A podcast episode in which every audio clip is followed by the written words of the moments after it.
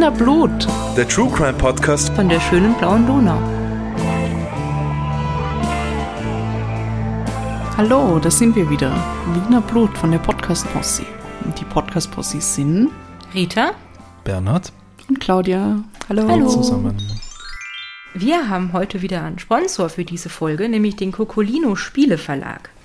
Der Spieleverlag hat sich unter anderem auf das Genre Krimi-Dinner spezialisiert. Und das kennt ihr wahrscheinlich schon alle. Äh, man sitzt irgendwie zusammen und löst gemeinsam mit Freundinnen und Freunden einen Kriminalfall. Und äh, dafür haben wir das neueste Spiel von Cocolino ausprobieren dürfen. Das nennt sich nämlich Inside Crime. Und das ist ein sehr spannendes äh, Detektivspiel, wie wir herausgefunden haben. Äh, dabei nimmt man nämlich als Spieler oder Spielerin die Rolle äh, der Ermittelnden ein.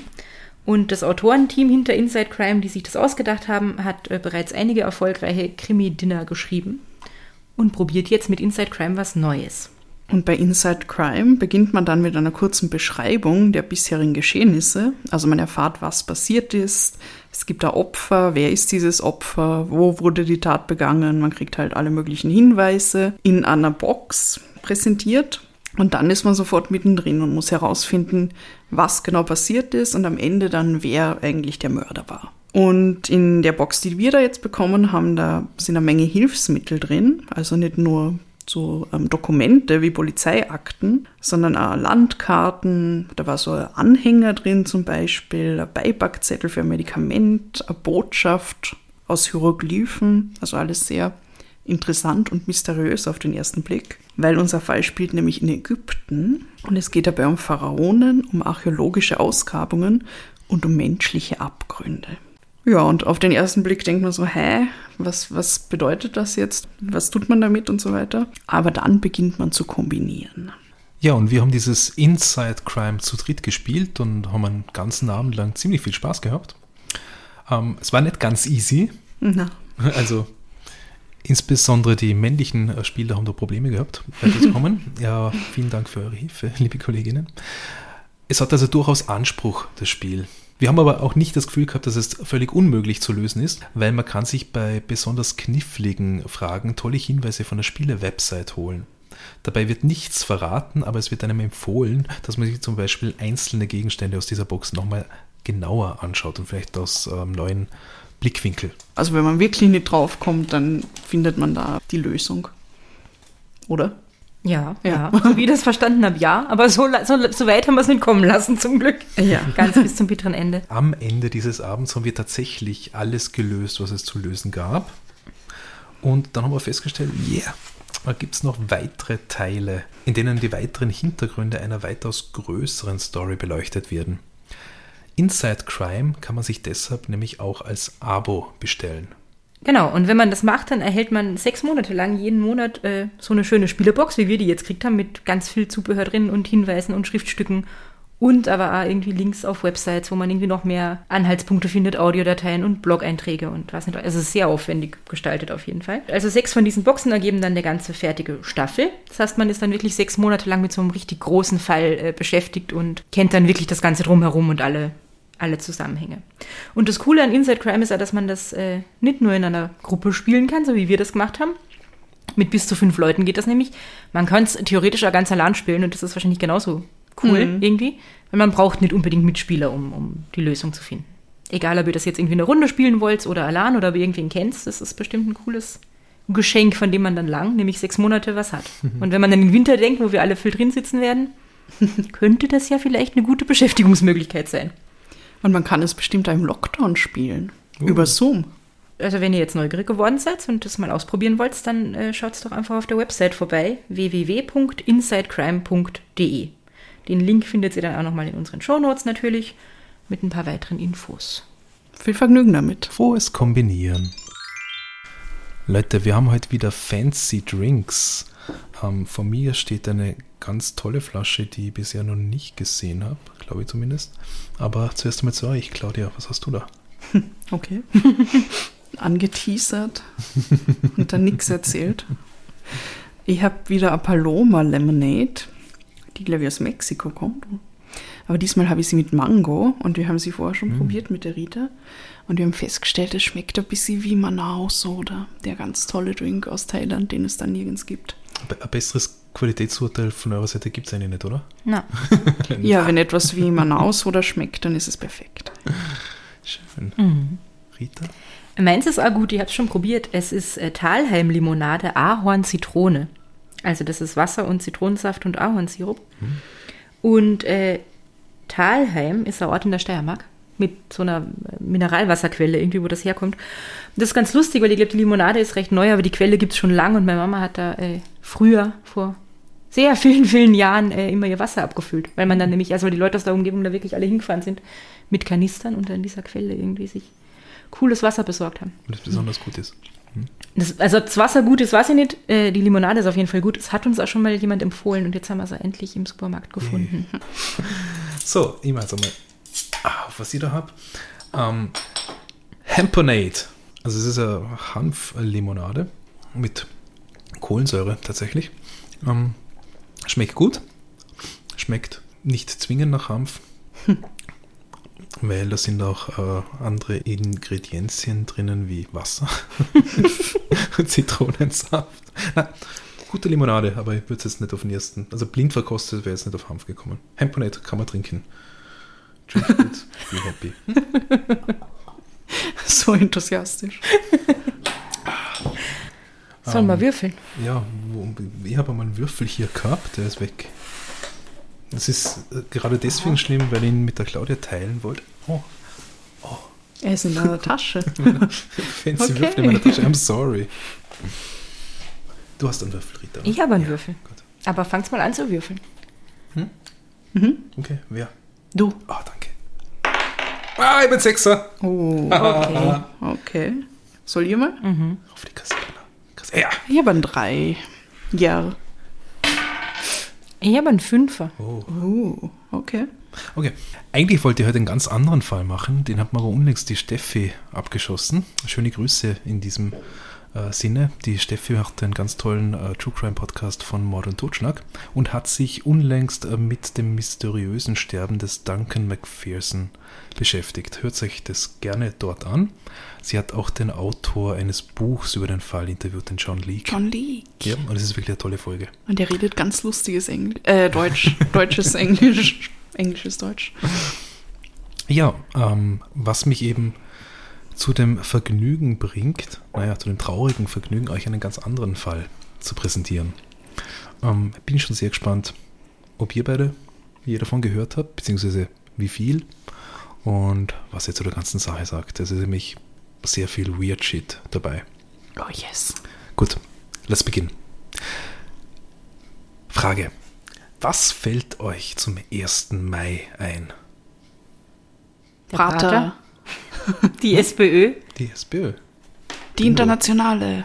Die internationale. Traditionell wird am 1. Mai der Tag der Arbeit begangen. Der internationale Kampftag der Arbeiterklasse ist das. Das ist hierzulande, also in Österreich, ein gesetzlicher Feiertag, an dem vor allem die Sozialdemokratische Partei, die SPÖ, zur Versammlung einlädt. Auch in Wien ist das immer noch eine große Nummer, bei der sich in den vergangenen Jahren meist über 100.000 Menschen auf der Ringstraße vor dem Rathaus eingefunden haben beziehungsweise mit wehenden Fahnen durch Wiens Innenstadt gezogen sind. Äh, nicht jedoch dieses Jahr, weil da war Corona. Und auch nicht im Jahre 1981. Aha. Am 1. Mai 1981, das war ein kalter und verregneter Freitag, da sollen es in Wien etwa 30.000 Menschen gewesen sein, die sich vor dem Rathaus eingefunden haben.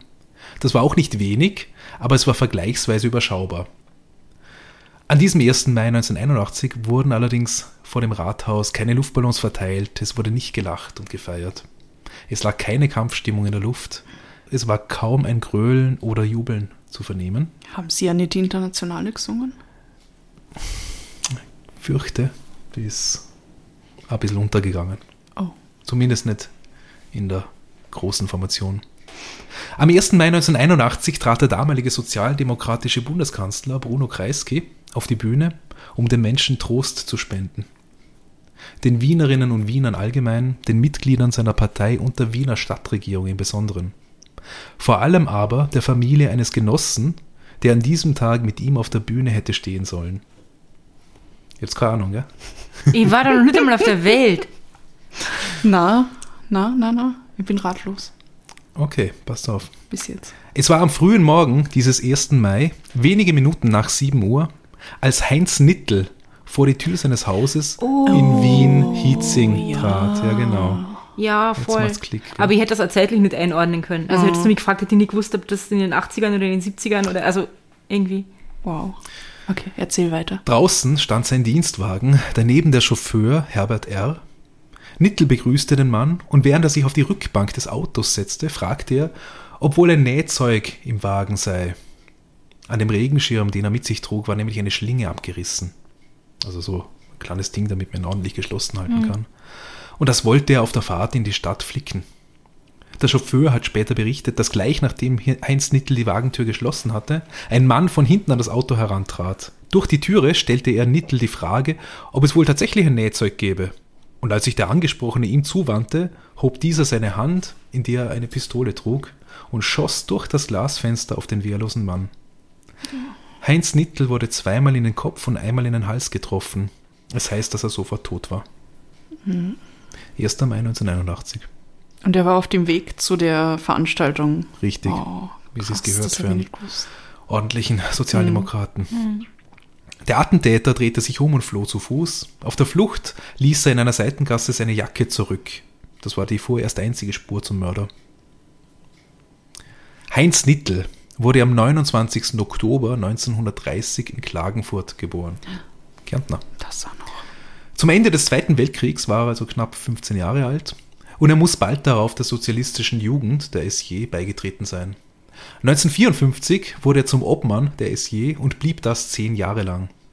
Wann genau er nach Wien gekommen ist, das konnte ich jetzt äh, nicht erheben, aber um 1969-70 war er kurz Abgeordneter im Wiener Landtag äh, und nach den Nationalratswahlen im März 1970 zog er für die SPÖ in den Nationalrat ein. Sein Mandat hat er sechs Jahre lang besetzt, bevor er 1976 in die Landespolitik zurückkehrte, als Stadtrat und Mitglied der Regierung unter dem damaligen Bürgermeister Leopold Kratz. Ab 1979, also mittlerweile 49 Jahre alt, war Heinz Nittel in seinem Amt als Stadtrat für die Bereiche Straße, Verkehr und Energie zuständig. In seine Amtszeit fielen unter anderem der Neubau der Wiener Reichsbrücke, die war 1976 in die Donau gestürzt, aber auch die Verlängerung der Nordbrücke, die ebenfalls über die Donau führt, sowie der Ausbau des U-Bahn-Netzes. Am Abend dieses traurigen Freitags am 1. Mai 1981 gab es noch keinerlei weitere Spuren zum Mörder. Dennoch hieß es von Seiten der Ermittler, dass man einiges über ihn wisse. So habe der Ablauf der Tat keineswegs spontan gewirkt, wie das etwa bei einem Geistesgestörten unter Anführungszeichen der Fall wäre. Alles sah nach sorgfältiger Planung aus. Das Opfer war höchstwahrscheinlich schon längere Zeit beobachtet worden, seine Gewohnheiten waren bekannt. Der Täter trug eine graue Jacke, die farblich in der Wiese, von der er sich dem Auto genähert hatte, in aller Frühe kaum auffiel. Er hatte vermutlich leichte Turnschuhe an, mit denen er seine Schrittgeräusche minimierte. Und er setzte eine großkalibrige Waffe ein. Eine 9mm Pistole, die aus der Nähe, in der die Schüsse abgefeuert wurden, mit Sicherheit tödlich ist. Das genaue Fabrikat der Waffe war am Abend des 1. Mai noch unbekannt, jedoch soll es eine absolut ungebräuchliche Waffe gewesen sein, wie es heißt. Über die Pistole soll der Täter übrigens einen Plastiksack gezogen haben und darin wurden vermutlich die Patronenhülsen aufgefangen.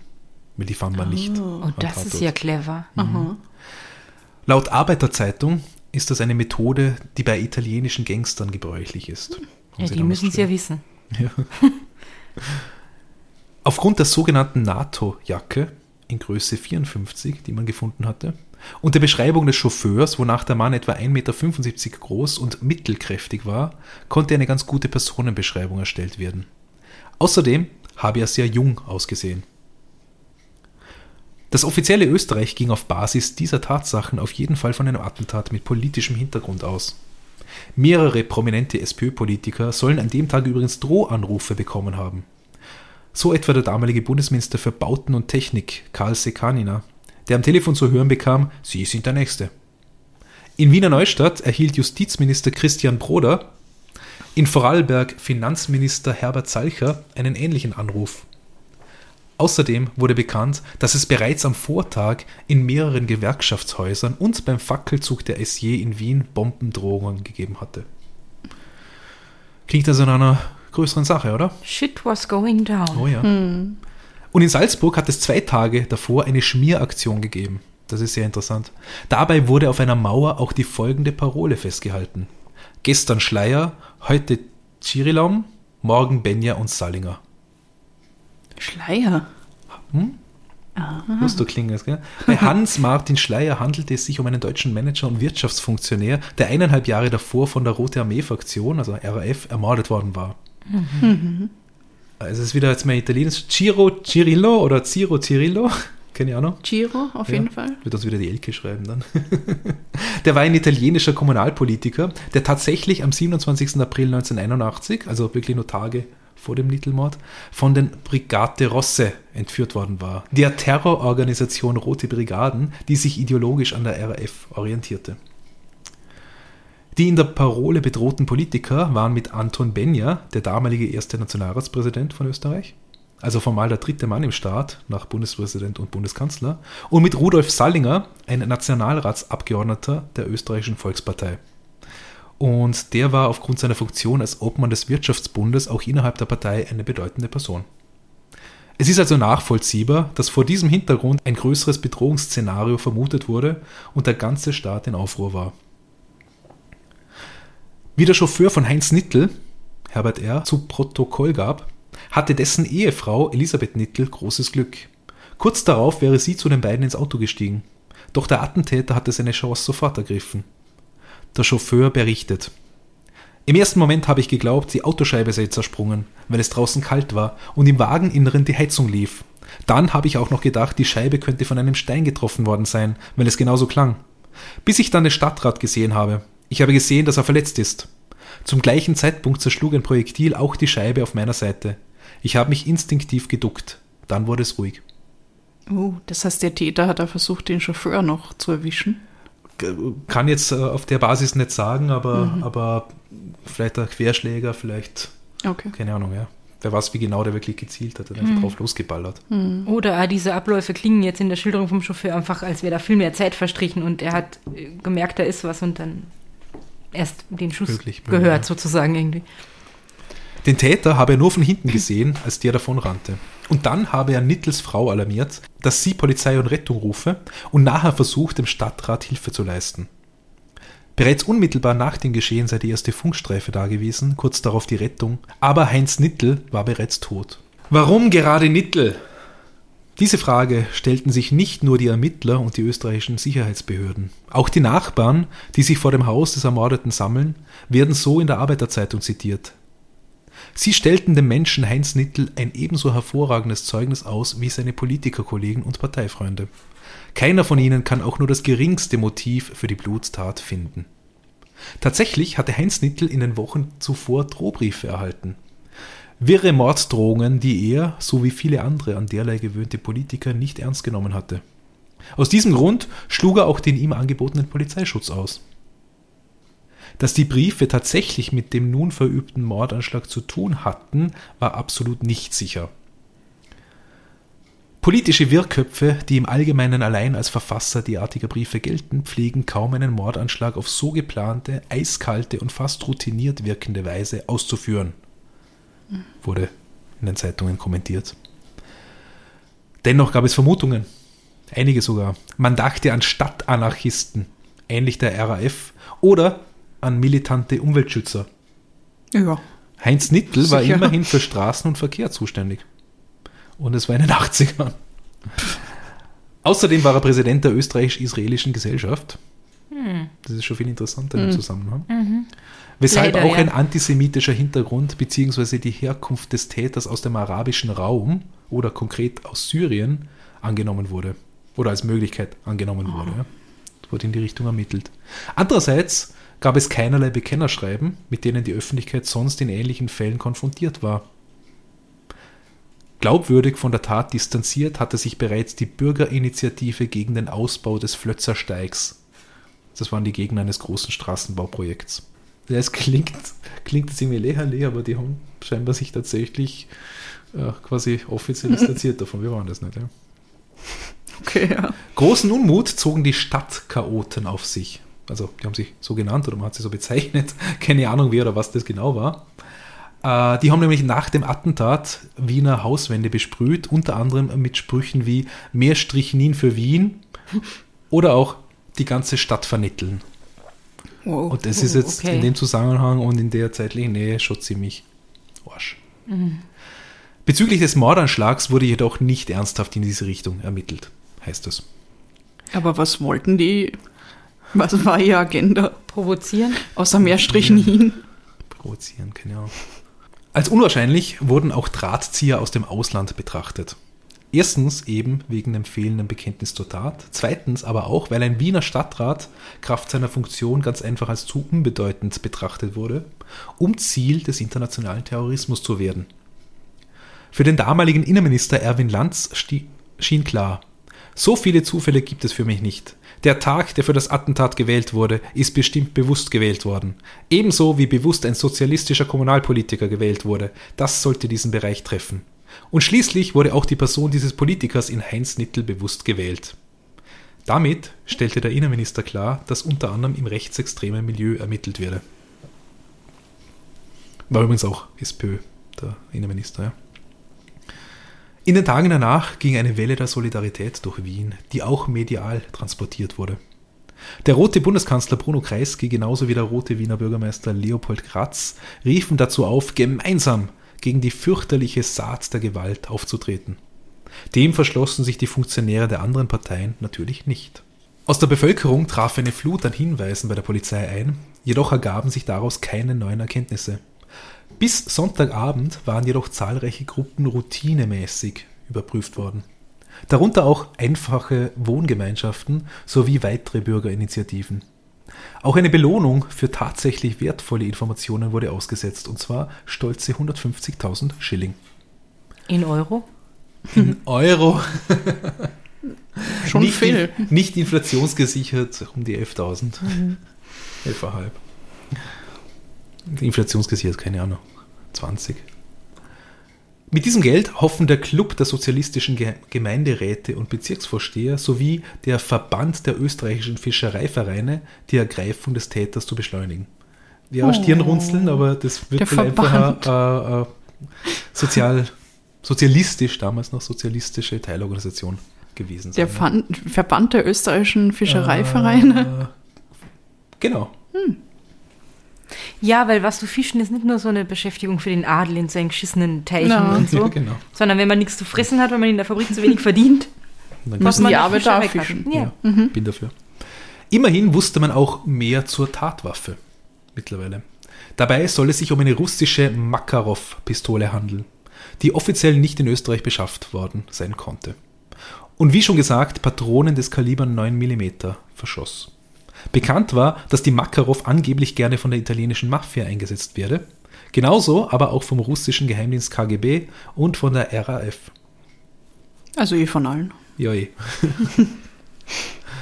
Bei den Morden an den prominenten RAF-Opfern Siegfried Buback, Jürgen Ponto sowie dem schon erwähnten Hans-Martin Schleier soll es jeweils Hinweise auf eine Makarov gegeben haben.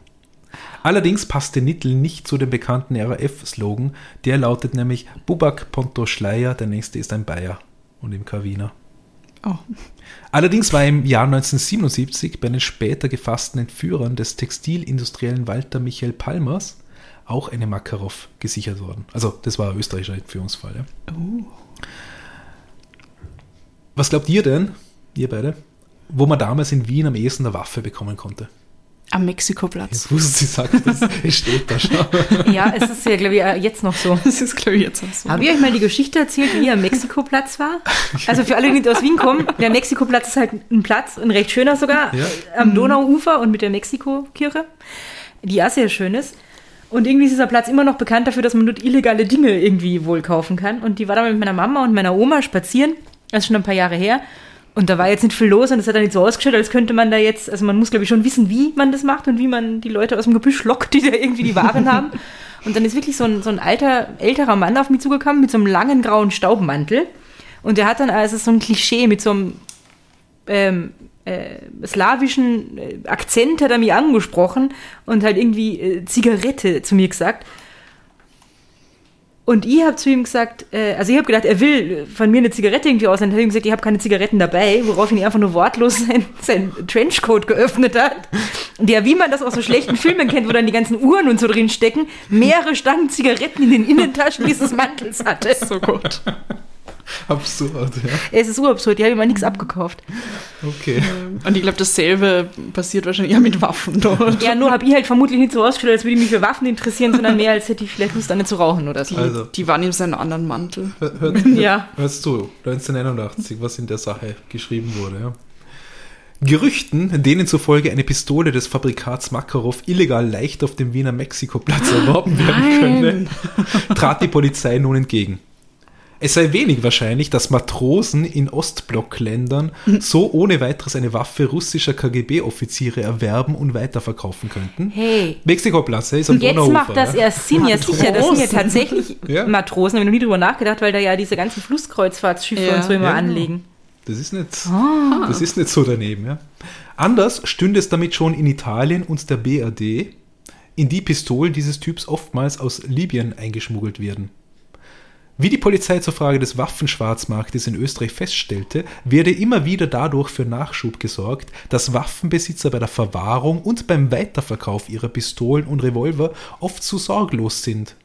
Oft würden Waffen als Souvenirs aus dem Ausland mitgebracht und offen aufbewahrt, um dann etwa bei Diebstählen zu verschwinden. Ist super, ich mache das so mit Muscheln vom Strand Ja. und irgend so ein Koffer mit einem Revolver, den er sich im Urlaub gekauft hat oder was. Und ich glaube, verschwinden sagt man unter Anführungszeichen sehen da, ja. Natürlich, also Mexiko, Mexikoplatz, ja.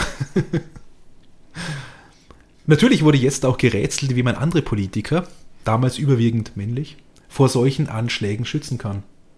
Einen hundertprozentigen Schutz, so der Innenminister Lanz, könne es aber einfach nie geben. Und dann gibt es drei Tage nach dem Attentat plötzlich neue Hinweise.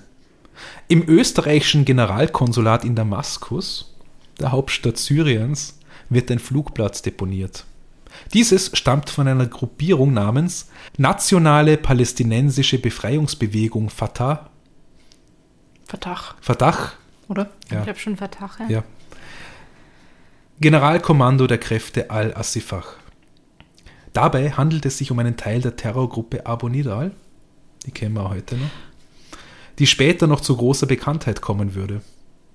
In dem Schreiben wird Heinz Nittel als bekannter zionistischer Agent bezeichnet, den man am 1. Mai erfolgreich exekutiert habe. Es wurden weiters die angeblich aggressiven Aktivitäten Nittels gegen das palästinensische Volk als Motiv genannt. Als Urheber des Schreibens schien ein palästinensischer Anwalt auf, der bereits mehrfach in Syrien inhaftiert gewesen war und der die Politik von Yassir Arafat verurteilte. Das war damals der Vorsitzende der palästinensischen Befreiungsarmee, der PLO. Auch war bekannt, dass dieser Anwalt bereits vor Jahren aus der Bewegung El Fatah ausgeschlossen worden war. Oh. Weil er sogar dafür zu radikal war. Schaut so aus, ja. Wow. Der Vertreter der PLO in Wien damals, Ghazi Hussein, hat übrigens in einem Interview festgestellt, dass er von der Bekennergruppe nie etwas gehört habe.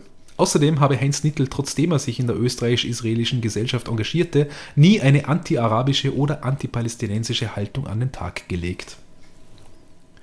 Die Polizei wollte jedenfalls nicht ausschließen, dass das Bekennerschreiben von den tatsächlichen Attentätern stammte, sah dies aber noch keineswegs als erwiesen an. Es wurde als eine von mehreren Spuren gehandelt, die allerdings in verschiedene Richtungen zeigten. Tatsächlich ging man stark davon aus, dass es sich bei dem Mörder um einen Einheimischen handelt. Aufgrund der rekonstruierten Fluchtroute, die der Täter genommen hatte, wurde zum Beispiel eine sehr gute Ortskenntnis vermutet. Bald wurde schon von einer weiteren heißen Spur berichtet, nämlich, dass kurz nach dem Mordanschlag ein heller Mercedes mit vermutlich deutschem Kennzeichen ganz in der Nähe unterwegs war. Und darin hätten sich zwei Männer befunden, von denen einer einen Bart und der andere eine NATO-Jacke trug. In diesem Zusammenhang wurde eine weitere Belohnung für hilfreiche Hinweise ausgesetzt. Die Stadt Wien gab eine Million Schilling dafür frei. Wow. In der gleichen Sitzung des Gemeinderats wurde Heinz Nittel übrigens zum Bürger der Stadt Wien ernannt. Also sowas wie eine Ehrenbürgerschaft wurde ihm da angetragen. Und entschuldige, das heißt wirklich Bürger der Stadt Wien? Ja, ich habe das mehrfach so gelesen. Weil sind wir das nicht alle? Und zwar ohne, dass man irgendwie extra eine Urkunde dafür verliehen kann. Anscheinend nicht. Dürfte schon eher eine sehr alte Bezeichnung gewesen sein. Keine Ahnung, ob es jetzt 40 Jahre später noch so äh, festgeschrieben ist. Wahrscheinlich, ja. Am 7. Mai 1981 hieß es in der Arbeiterzeitung: Unfassbar! Zeuge sah den Mörder und schwieg fünf Tage lang. Erst jetzt Fahndungsbild. Und das ist eine geile Nebengeschichte jetzt, ja. Dieser Zeuge. Neben dieser Schlagzeile war jetzt tatsächlich ein Phantombild abgebildet. Ein Mann mit schmalem Gesicht, breitem Schnauzer und einer Kapuze. Also nicht der Zeuge, sondern der Freddie Mercury. Täter, ja, Freddie Mercury. Hat zu der Zeit, glaube ich, in München gelebt, das war nicht so weit, ja. Wie bekannt geworden war, befand sich der erwähnte Zeuge mit seinem Auto zur Tatzeit ganz in der Nähe vom Tatort und sah den flüchtenden Täter. Er habe ihn jedoch für einen Jogger gehalten, wie er der Polizei sagte, und das fünf Tage lang für sich behalten, obwohl von Beginn an, schon kurz nach der Tat nämlich, in sämtlichen Medien die Suche nach einem Mann mit weißen Lauf- oder Tennisschuhen die Rede war, die auch dieser Jogger trug. Ein anderer Zeuge hatte jedoch das Auto dieses Zeugen gesehen, der dann aufgrund der Beschreibung und mit Teilen der Autonummer ausgeforscht werden konnte. Und jetzt kommt's, besonders pikant an der Sache. Es handelt sich um einen anderen Politiker, Herbert K. Und das ist nicht unser ehemaliger Innenminister, sondern ein damals hoch. Na, aber dieser Herbert K. war damals ein hochrangiger Funktionär der ÖVP. Nämlich wirklich, also innerhalb der Partei, erste Reihe, ja. Okay. Bei den Sicherheitsbehörden herrschte nun Verbitterung. Man hätte ja die genauere Personenbeschreibung bereits am ersten Tag haben können, hat nun also wertvolle Zeit verloren. Auch über den Komplizen hätte man eher Bescheid gewusst, also dass es den gab. Und weil sich mit der nunmehrigen Aussage auch bestätigte, dass die zwei in einem weißen Mercedes mit wahrscheinlich deutschem Kennzeichen unterwegs waren, hätte man sie mitunter auch rasch festnehmen können, zum Beispiel bei einem versuchten Grenzübertritt. Ja, super. Herbert Gut. K. Über die Nennung seines Namens in diesem Zusammenhang war der ÖVP-Funktionär Herbert K. freilich alles andere als erfreut. Weil die haben ihn nicht nur Herbert K. genannt. Und seine Partei war auch nicht erfreut. Die Arbeiterzeitung berichtete am Freitag, den 8. Mai 1981 davon, dass es eine Beschlagnahmung der Abendausgabe gegeben hatte. Es war damals noch viel üblicher als heute, dass Tageszeitungen mehrere Ausgaben haben. Die erste wird zum Beispiel von der Druckerei in Wien oder Graz gleich in die Bundesländer transportiert. Die zweite äh, gibt es dann am, am äh, Abend für den regionalen Verkauf am Vorabend. Und die dritte wird dann über Nacht äh, an die Kiosks und an die Abonnenten geliefert. Die zweite Ausgabe, jedenfalls, der Arbeiterzeitung, wo der Name dieses Herbert K. voll ausgeschrieben war und wo man halt ihn äh, kenntlich gemacht hatte, die wurde beschlagnahmt. Es gab dann eine dritte Ausgabe, in der der Name fehlte. Allerdings gab der ÖVP-Mann dann selbst eine Pressekonferenz, wonach er tatsächlich nicht gedacht hatte, dass seine Beobachtung mit dem, also hat er dann gesagt, er hat tatsächlich nicht dran gedacht, dass seine Beobachtung mit dem Nittelmord irgendwie zusammenhängen könnte. Und damit war seine Namensnennung dann eh jedenfalls wieder safe. Es klingt alles noch irgendwie panisch, Ja, ja schon, ja, so panisch und kopflos schlechter irgendwie. Krisenkommunikation. ja. Ja. Interessant ist dabei noch, dass bei Herbert K. auch seine Frau im Auto mitfuhr. Die habe sich gewundert, dass sie nicht als Zeugin befragt wurde. Von Seiten der Polizei hieß es, man habe damit der Bitte ihres Mannes entsprochen. Äh, Ja, Okay. Ja, weil, äh, das ist Vermutungen, ja, also man hat man mal zumindest in den Zeitungen so. weil wenn man die Polizei bittet, Ja. ach, kann, kannst du bitte meine Frau nicht verhören, dann macht Wenn sie du das ein natürlich. hoher ja. Parteifunktionär bist. Eine Woche nach der Bluttat, am 8. Mai, nehmen schließlich tausende Wienerinnen und Wiener an einer Trauerkundgebung für Stadtrat Heinz Nittel am Rathausplatz teil. Bundeskanzler Bruno Kreisky wird mit den folgenden Worten zitiert. Wir trauern hier um einen Menschen, der so verheißungsvoll begonnen hat und dessen Leben und Wirken so jäh durch die Tat eines Mörders unterbrochen wurde. Und ohne Herbert K. zu nennen, fügt er hinzu, das Rechtsempfinden der Menschen beurteilt das Fehlverhalten eines Politikers ohnehin richtig. Wir können es ihnen getrosten Mutes überlassen, sich ein Urteil zu bilden. Fairerweise sollte man jetzt anmerken, noch einmal, dass die Arbeiterzeitung, aus der ich zitiere, äh, sozialdemokratisches Blatt war und deswegen vielleicht einen gewissen Bias gehabt hat, was die ÖVP angeht. Äh, und hat vielleicht in der Berichterstattung ein bisschen zu viel Gewicht auf diesen Bereich gelegt. Kann sein. Aber auch der damalige Vizebürgermeister von Wien, Erhard Busek, ebenfalls ein ÖVPler, hat festgestellt, in diesem Zusammenhang öffentlich, die Sicherheit und Überlebensfähigkeit unserer Demokratie liegt eben auch darin, dass die Politiker in einem solchen Krisenfall nicht die Nerven verlieren oder in Lethargie verfallen, sondern mit klarem Kopf und tatkräftiger Entschlossenheit die uneingeschränkte und rascheste Aufklärung vorantreiben. Herbert K. hat übrigens in der Folge um Entschuldigung für seine Fehleinschätzung gebeten und er nahm auch die Beschimpfung der SPÖ als Bagage zurück, die in einem Interview zu diesem Thema gefallen war. Und hat das seine Frau aussagen lassen? Das weiß ich nicht, aber er ist zumindest auch nicht zurücktreten und es hat scheinbar keine persönlichen Konsequenzen für ihn gegeben. Ja, warum denn? Der Auch? hat weitergemacht, ja. Ist halt irgendwie gleich, oder? Manche Dinge ändern sich nie. Ja? Ja. Gut. Es geht weiter in der Chronologie. Ich habe noch ein bisschen Wirtschit für euch. Ja. Am 11. Mai 1981, also zehn Tage nach dem Littelmord, kam es in Frankfurt zum Anschlag auf den hessischen Wirtschaftsminister Heinz-Herbert Karry, einen Politiker der FDP. Er wurde in seinem eigenen Haus im Schlaf erschossen. Weil es einige Parallelen zum Nittelmord gab, arbeiteten die Behörden in der Sache gleich zusammen. Unter anderem war Kari jüdischer Abstammung, weshalb auch hier ein antisemitisches Motiv vermu- vermutet werden musste. Allerdings gab es kurz darauf ein Bekennerschreiben der revolutionären Zellen, also die haben sie so genannt, die man als Terrorgruppe im Geiste der RAF betrachten darf. Der Tagesspiegel zitiert dazu aus diesem Schreiben. Geplant war, durch mehrere Schüsse in seine Beine dafür zu sorgen, dass er länger das Bett hüten muss. Dass eins der vier Projektile, von denen er getroffen wurde, seine Beckenschlagader zerfetzte und damit tödlich wurde, war der große, nicht einkalkulierte Zufall. Oh mein Gott. What the fuck? Also allein schon dieses mehrere Alter. Schüsse in die Beine, damit er möglichst lange im Bett liegen. Also da kann man ja.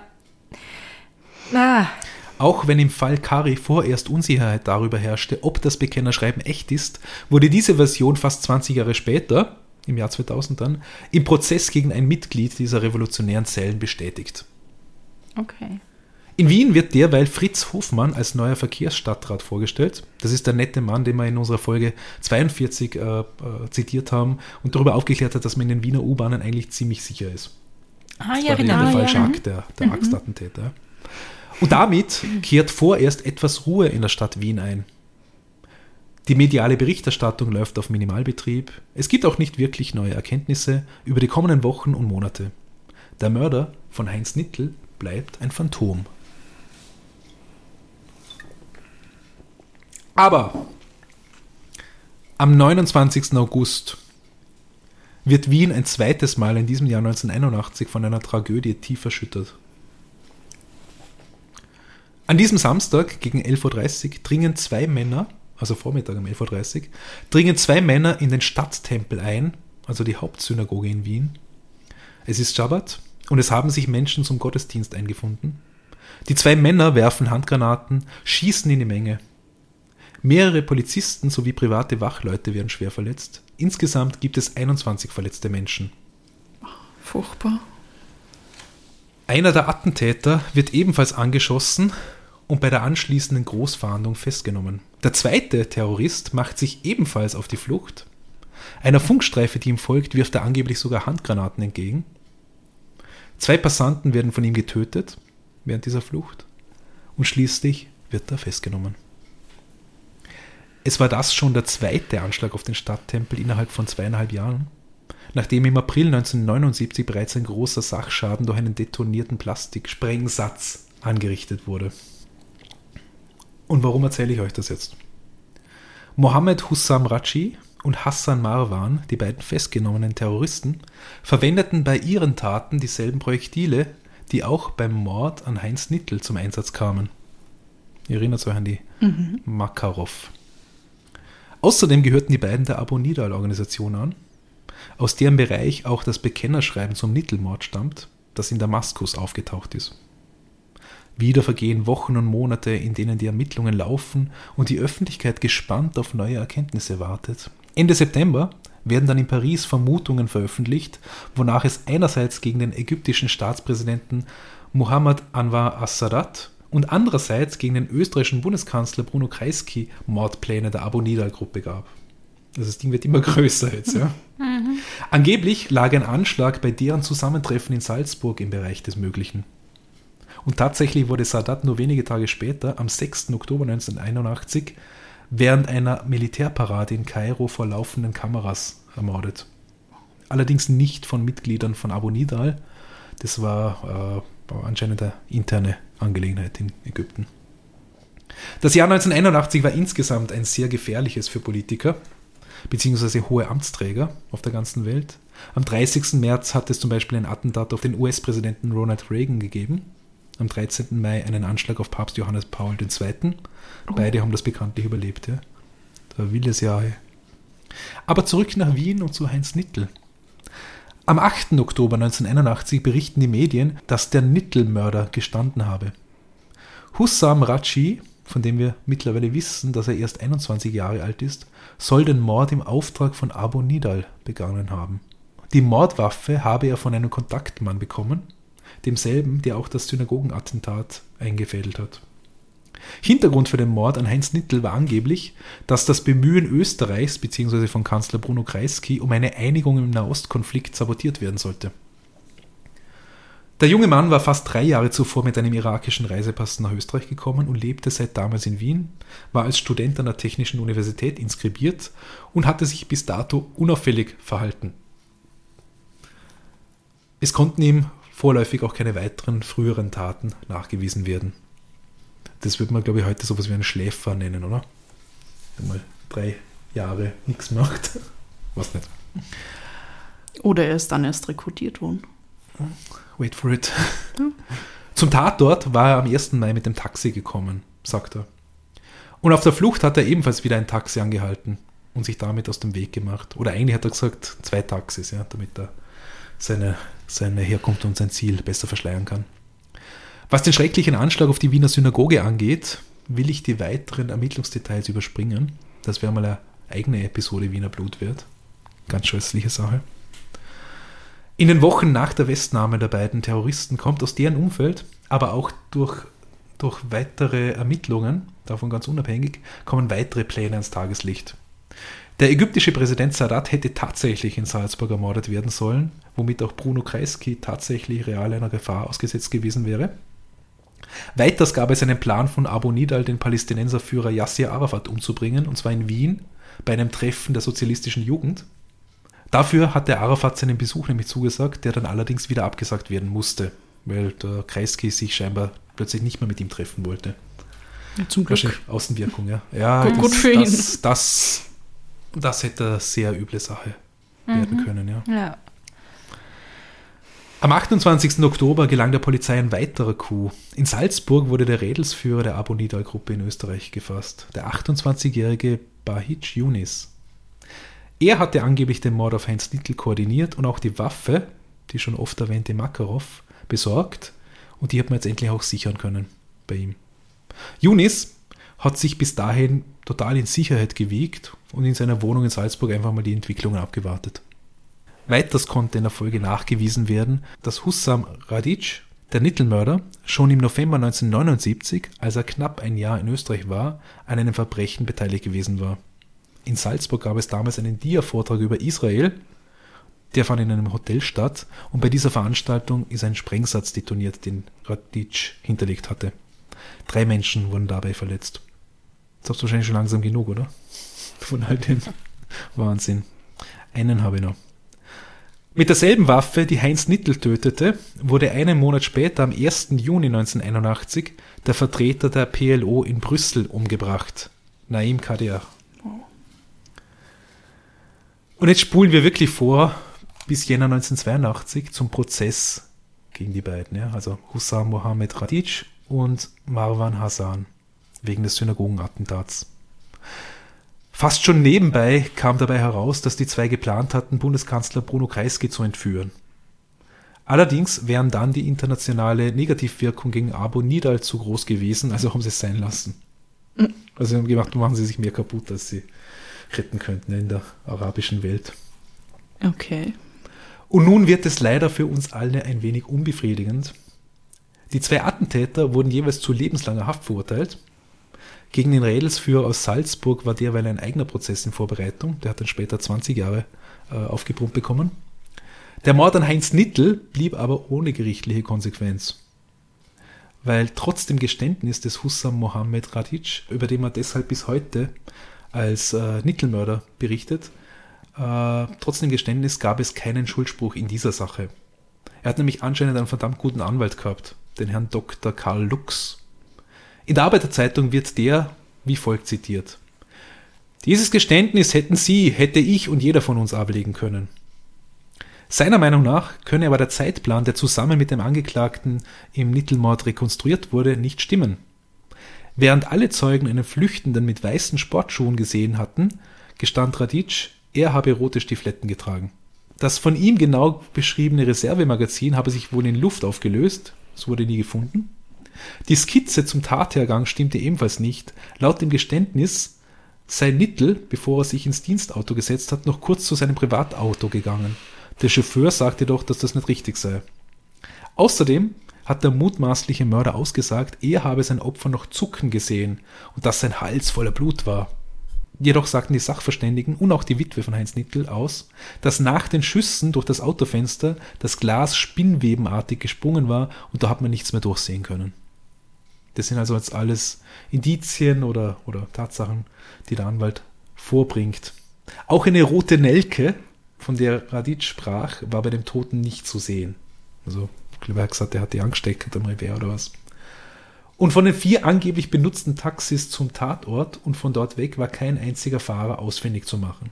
Und das ist natürlich schon jetzt hm. interessant. Ja, wenn du aufrufst, wir suchen bitte vier Taxler und kein einziger meldet ja, sich in dem Zeitraum. Das ist alles zusammen recht viel, was da irgendwie ja. dagegen spricht, so ein bisschen. Passt ne? viel nicht zusammen. Ja.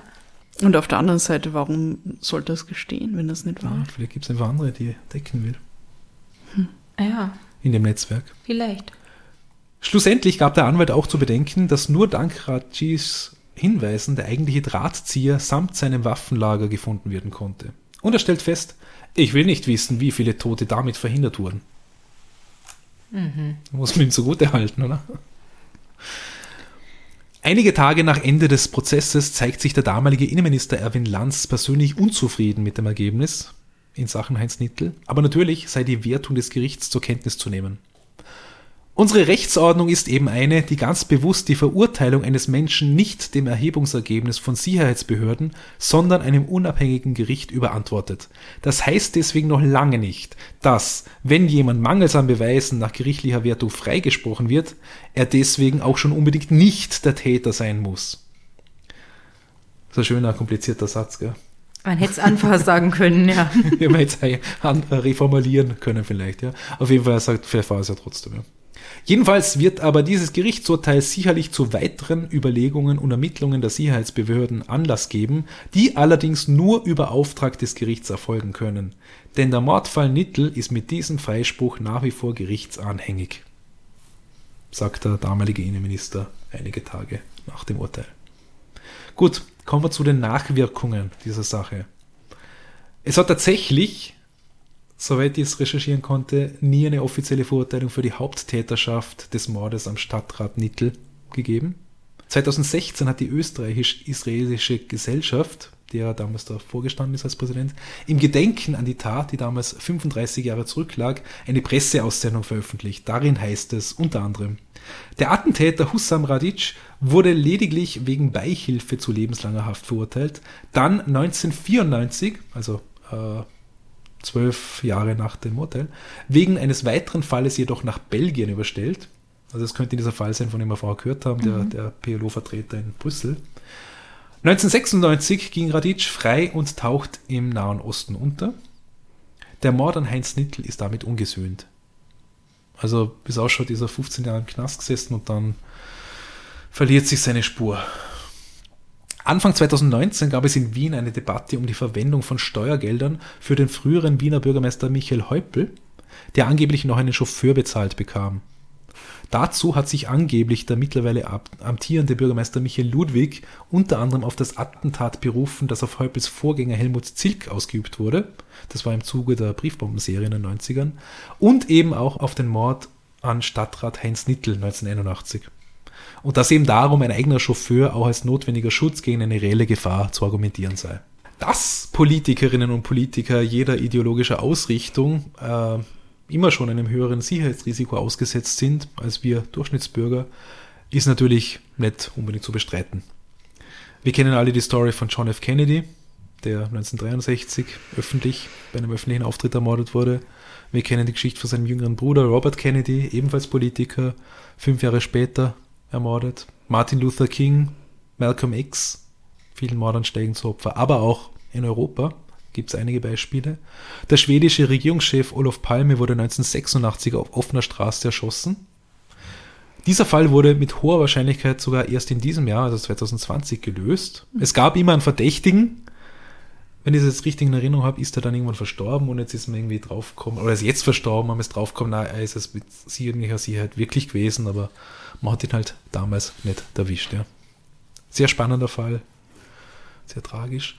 Ebenfalls in Stockholm wurde 2003 die schwedische Außenministerin Anna Lind auf offener Straße von einem Angreifer mit einem Messer getötet oder ist eben kurz darauf an den schweren Verletzungen verstorben. Mhm. Ja, daran erinnere ich mich. Mhm. Das war in einem, Das in einem, Einkaufszentrum. in einem Einkaufszentrum. Ganz, ganz genau. schlimme Geschichte. Wir haben das damals am, am Nachmittag in der Zeitungsredaktion erfahren. Das abgegangen, ja. Wo auch noch äh, bei uns Journalisten unterwegs waren, die sie persönlich gekannt haben und so, was dem Ganzen nochmal eine, eine interessante Note gegeben hat. Und auch der niederländische Politiker Pim Fortuyn fiel einem Attentat zum Opfer. 2002 wurde der auf offener Straße niedergeschossen. Und der Mordfall Heinz Nittel hat übrigens noch einen, ein spezielles kulturelles Nachwirken. Nach seinem Tod benannte sich eine Wiener Punkband nach ihm. Muss relativ bald nach dem Tod gewesen sein. Äh, Die traten unter dem Namen Dead Nittles auf. Oh, so wie Dead Kennedys. Ja, genau. Ah. Inspiriert von der amerikanischen Punkband Dead Kennedys um Jello Biafra.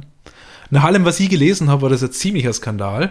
Also die sind dann von, von allen äh, Labels und Veranstaltern oder von vielen Veranstaltern dann auch äh, gedisst worden, haben aber weitergemacht. Ja, es gibt eine Facebook-Seite der Dead Nittles, es gibt Aufnahmen im Netz zu hören. Äh, und ich muss sagen, musikalisch sind sie ziemlich geil. Okay. ja, es ist halt Punkrock, zum Teil auf Englisch, aber halt im, im Wiener Dialekt und Wow. vom, vom Auf Namen Englisch im Wiener Dialekt. und auch im Wiener Dialekt. Und ich meine, vom Namen her kenne ich sie seit meiner frühesten Jugend, ja. Aber kriegst halt nichts mehr von ihnen, außer jetzt im Internet wieder. Ja, und das war der ziemlich heftige und in seiner Größe von mir am Anfang sehr unterschätzte Fall um Heinz Nittel, weil diese ganzen Nahostgeschichten und Terrorismusverbindungen sind mir erst bei der Recherche bewusst geworden und gerade am Ende habe ich dann einige Sachen einfach streichen müssen, weil Dann wird es urkomplex, oder? es ist Also, ja, es, ich glaube, ich habe jetzt beim, beim, beim äh, Runterlesen meines Skripts mir schon gedacht, ob das überhaupt alles nachvollziehbar war. Ich hoffe. Zumindest die wichtigen Dinge. Durchaus. Jo, Danke. Ja, bitte. danke. War sehr spannend. Ja, spannend. Weil, also ich habe nämlich gar nichts über diesen Fall gewusst. Also ich habe natürlich vom Heinz Nittel gehört und ich wusste, er ist ermordet worden. Aber da hat mein Wissen ja schon geendet bis Ja, jetzt. voll. Mir, mir geht es genauso, nämlich. Also irgendwie all diese Hintergründe Ja, und schon gar nicht die ganz komplexen Zusammenhänge und so äh, habe ich alles nicht gekannt.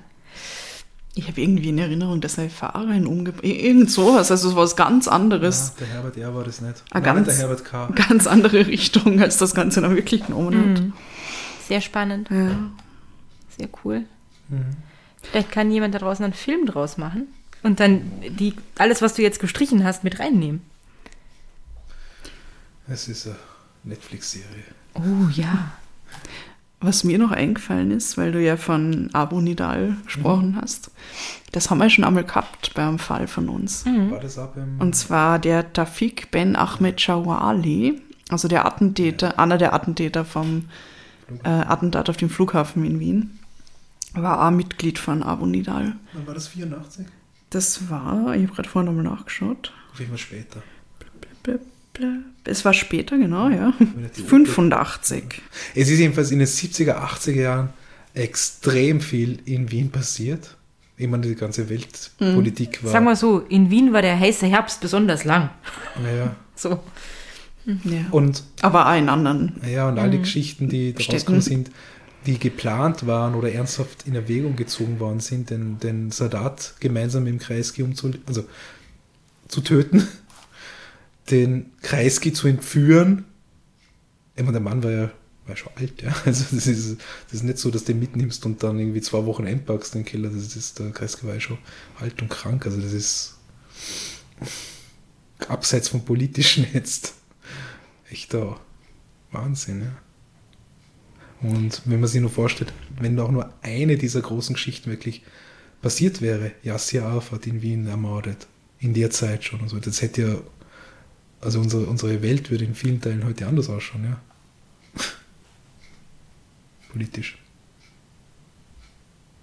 Mhm. Ja, also, Britta, du hast schon angesprochen, äh, Verfilmung Ja. wäre geil. Netflix-Serie, du hast vollkommen recht. Ich will eine Netflix-Serie. Also es gibt genug Stoff, würden wir uns geben.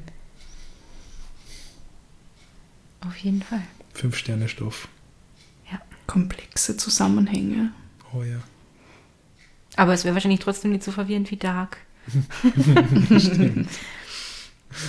Ja, ich meine, es, es gibt zumindest keine verschiedenen Zeitebenen Welten und und so. Zeitebenen. Ja. Oh, war das ein Spoiler? Sorry. Nein, Naja. das lernt man in der ersten Folge. Na, das mit den Welten nicht. So. Sorry. Du meinst die viele Welten, die Dark ist toll. ja, ist toll, ja. Okay. Aber also dieser Fall war auch toll. Danke, Bernhard. Ja, danke für eure Aufmerksamkeit. Ein wichtiges Allen Stück draußen. Zeitgeschichte, Mhm. von dem man irgendwie viel zu wenig war, anscheinend. Also wir, zumindest Teile von uns. Das ist wahr, ja. Ja, ich würde noch gern äh, unsere Hörerinnen und Hörer fragen, wer kann sich, wer ist alt genug, um sich ordentlich an den Fall zu erinnern, wenn ihr noch irgendwelche Anekdoten äh, dazu habt oder, oder das Gefühl, dass da vielleicht äh, in Wien, in der Wiener Bevölkerung herrschte, äh, uns ein bisschen ja, davon berichten möchte, bitte schreibt es uns oder schickt uns eine Sprachnachricht. Äh, wenn ihr Mitglied der Dead Needles seid oder wart, äh, schickt uns gerne ihr Demo-Tape. Na, ernsthaft, also äh, man findet nichts von euch. Ich würde gerne irgendwas in mein Plattenregal stellen. Vielleicht sind sie tot. Aber Bernhard, wenn man jetzt sich dazu äußern möchte zu diesem Fall Ja. und uns irgendwas schreiben möchte, wohin Ja. schreibt man da?